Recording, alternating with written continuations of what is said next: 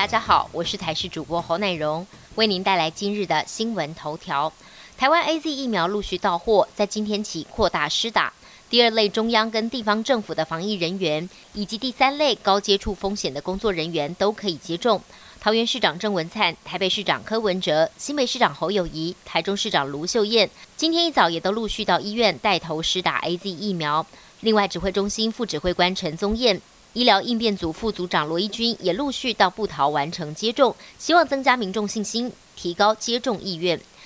苗栗白沙屯拱天宫妈祖在昨天晚间十一点四十分正式起驾，展开了八天七夜的绕境活动。上万名信众簇拥着妈祖銮轿，步行前往云林北港朝天宫进香，全程来回大约有四百公里。副总统赖清德在深夜也到场恭送妈祖启程，除了祈求妈祖保佑疫情早日结束之外，也祈祷天降甘霖，帮助台湾度过缺水危机。今年绕境活动报名人数再创新高，一共吸引了七点八万人共襄盛举。民众不仅可以透过 APP 随时掌握神教的位置，无法到场的信众更可以透过网络直播来参与这场年度的宗教盛事。水情严峻，台中德基水库水位昨天再下探到一千三百二十九点三三公尺，蓄水率跌破百分之五，水利署预估只能再支撑二十八天。南部的南化水库蓄水率也即将跌破三成，水情为启用二十八年来同期的倒数第六。气象局指出，在菲律宾东方海域的低压正在持续的发展，预估周三、周四有机会增强为热带性低气压，甚至成台，但顶多会是迎风面降雨增多，对于水情注意不大，民众仍然需要积极的节水。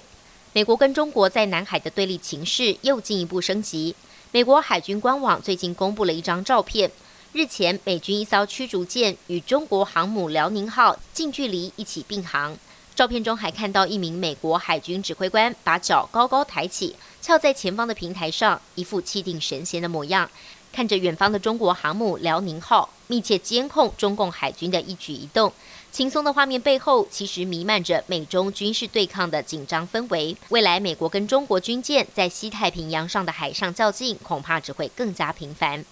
土耳其、巴西跟智利在接种中国科兴疫苗之后，新冠肺炎的确诊率不减反增。菲律宾的总统卫队爆出接种中国国药疫苗之后，仍然有多人感染。智利首都圣地亚哥的大主教更是在接种两剂中国疫苗之后，仍然确诊感染了新冠肺炎。中国疾病预防控制中心 CDC 主任高福首度坦诚，中国疫苗保护力低，当局正考虑混打不同种的疫苗来提升效力。伊朗核设施礼拜天发生了断电事故，伊朗原能会表示，这是针对伊朗核设施的恐怖攻击行动。有多家以色列媒体报道。伊朗核设施可能是遭到网络攻击才会引发停电，外界猜测有可能是以色列和美国联手对伊朗的核设施发动骇客攻击。至于伊朗核设施受损的情况如何，外界不得而知。不过，伊朗官方强调，国际原子能总署有必要针对这起恐怖攻击事件有所回应。本节新闻由台视新闻制作，感谢您的收听。更多内容请锁定台视各界新闻与台视新闻 YouTube 频道。